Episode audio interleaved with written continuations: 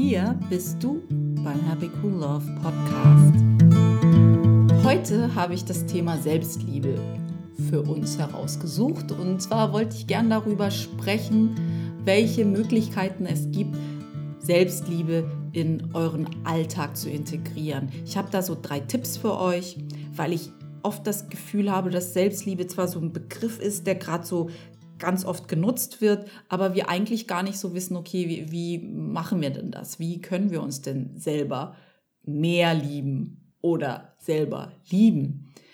Ich glaube, jeder von uns kennt den Spruch, wir können nicht mehr Liebe geben, als wir für uns selbst haben. Und so ein bisschen ist das ja auch wahr, weil wenn ich selber nicht gut für mich sorge, wenn ich da irgendwie wie so ein, ja, überhaupt keine Energie habe, wie soll ich denn da irgendwie für jemand anderen Energie haben.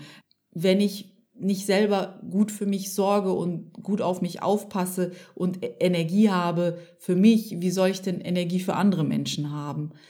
Und deshalb finde ich es wirklich wichtig, dass wir so Kleinigkeiten für uns tun, wo wir wissen, okay, ich bin gut zu mir selbst, weil wenn ich gut zu mir selbst bin, bin ich letztendlich auch in der Lage, das Gute, was ich habe, mit der Welt zu teilen. Und darum geht's ja. Es geht ja halt dann eigentlich im Endeffekt darum, das, was wir können, haben und fühlen, mit anderen zu teilen, damit es sich vermehren kann. Aber erstmal müssen wir es ja selber können, haben und fühlen.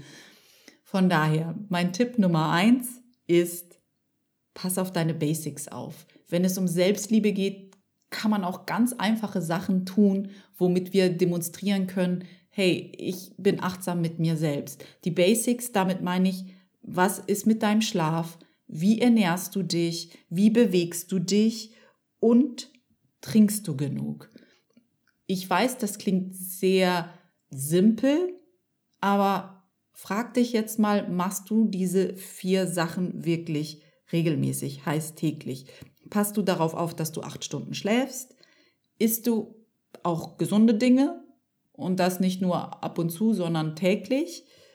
Und trinkst du genug? Und machst du irgendetwas zum Ausgleich? Bewegst du deinen Körper? Machst du Yoga? Meditierst du? Gehst du joggen? Machst du Boxsport? Mir ist egal, was du machst. Hauptsache, du hast irgendetwas, wo du den Körper mit in Bewegung bringst und dass da irgendein Ausgleich ist zu dem vielen Sitzen, was wir ja normalerweise im Alltag haben, wenn wir ja im Büro sind. Das ist eigentlich gar nicht so schwer umzusetzen und vielleicht hilft es dir, das runterzubrechen und zu sagen, okay, ich mache vielleicht nicht alles auf einmal, sondern ich nehme mir das aus diesen vier Kategorien, was mir am leichtesten fällt, zum Beispiel acht Stunden Schlaf. Das fällt mir am leichtesten umzusetzen und dann mache ich das mal für 30 Tage und stelle dann fest, ist dann Unterschied in meiner Laune, in ob ich öfter lächle oder in der Art und Weise, wie ich das Leben nehme, wenn ich achtsam mit meinem Schlaf bin. Mm, und ich komme schon wieder mit meinen 30 Tagen. Ich weiß, ich habe sowas, ja, ich habe da so eine kaputte Platte an und wiederhole mich immer mit meinen 30 Tagen. Aber warum ich das sage, ist, ich möchte, dass du eine Regelmäßigkeit aus etwas machst, ein, sozusagen ein Ritual entwickelst, damit du überhaupt absehen kannst und abschätzen kannst, ob es einen Unterschied gibt. Weil wenn du es nur zweimal machst und dann wieder lässt, und dann fünf Tage Pause machst oder dann nochmal einen Tag machst, dann wirst du nicht merken, ob es wirklich einen Unterschied macht. Oder vielleicht findest du es auch einfacher, auf deine Ernährung zu achten und zu sagen, okay, eine Mahlzeit des Tages, da achte ich wirklich drauf, dass das nur gesund ist. Oder ich lasse einfach mal Zucker weg für 30 Tage. Irgendetwas an deiner Ernährung zu schrauben, sodass du weißt, du tust dir gerade damit etwas Gutes. Mach das einfach so, dass du es umsetzen kannst. Genau, das war Tipp Nummer eins. Tipp Nummer zwei ist, frage dich jeden Morgen, nachdem du aufgestanden bist, was ist die eine liebevolle Sache, die ich heute für mich tun kann. Und ich meine damit nichts Pompöses, obwohl das auch gut ist, wenn du etwas ganz Großes für dich tust, was zeigt, dass du dich selbst sehr wertschätzt. Das ist total okay. Aber du kannst auch wirklich Kleinigkeiten tun, so wie oh, ich habe heute mal Lust, ins Kino zu gehen. Dann gehst du halt ins Kino. Vielleicht mit deiner guten Freundin, vielleicht mit deinem Kumpel, vielleicht mit deinem Partner. Dann tu das für dich, wenn du weißt, dass es das ist, was dir Freude macht. Oder vielleicht ist es, dass du in dein Lieblingscafé gehst oder dass du abends einfach mal dich hinsetzt und liest oder vielleicht halt auch wirklich zum Yoga gehst. Es gibt so viele Möglichkeiten, wie du dir was Gutes tun kannst. Irgendetwas wird dir schon einfallen, was dir gut tut, eine Kleinigkeit oder eine größere Sache, die du in deinen Alltag integrieren kannst. Und das jeden Tag, jeden Tag eine Kleinigkeit. Und wenn du das für dich umgesetzt hast und es sitzt und es sozusagen ein neues Ritual ist, was du immer wieder für dich tust, dann weite das doch auf dein Umfeld aus. Sag dir nicht nur, was kann ich heute liebevolles für mich tun, sondern frag dich, was ist die eine liebevolle Sache, die ich für meine Umwelt tun kann. Zum Beispiel für meine Schwester, für meinen Vater, für meine Mutter, für meinen Bruder, für meine Freundin, für meinen Freund, für meinen Hund, für meine Katze. Was kann ich liebevolles tun?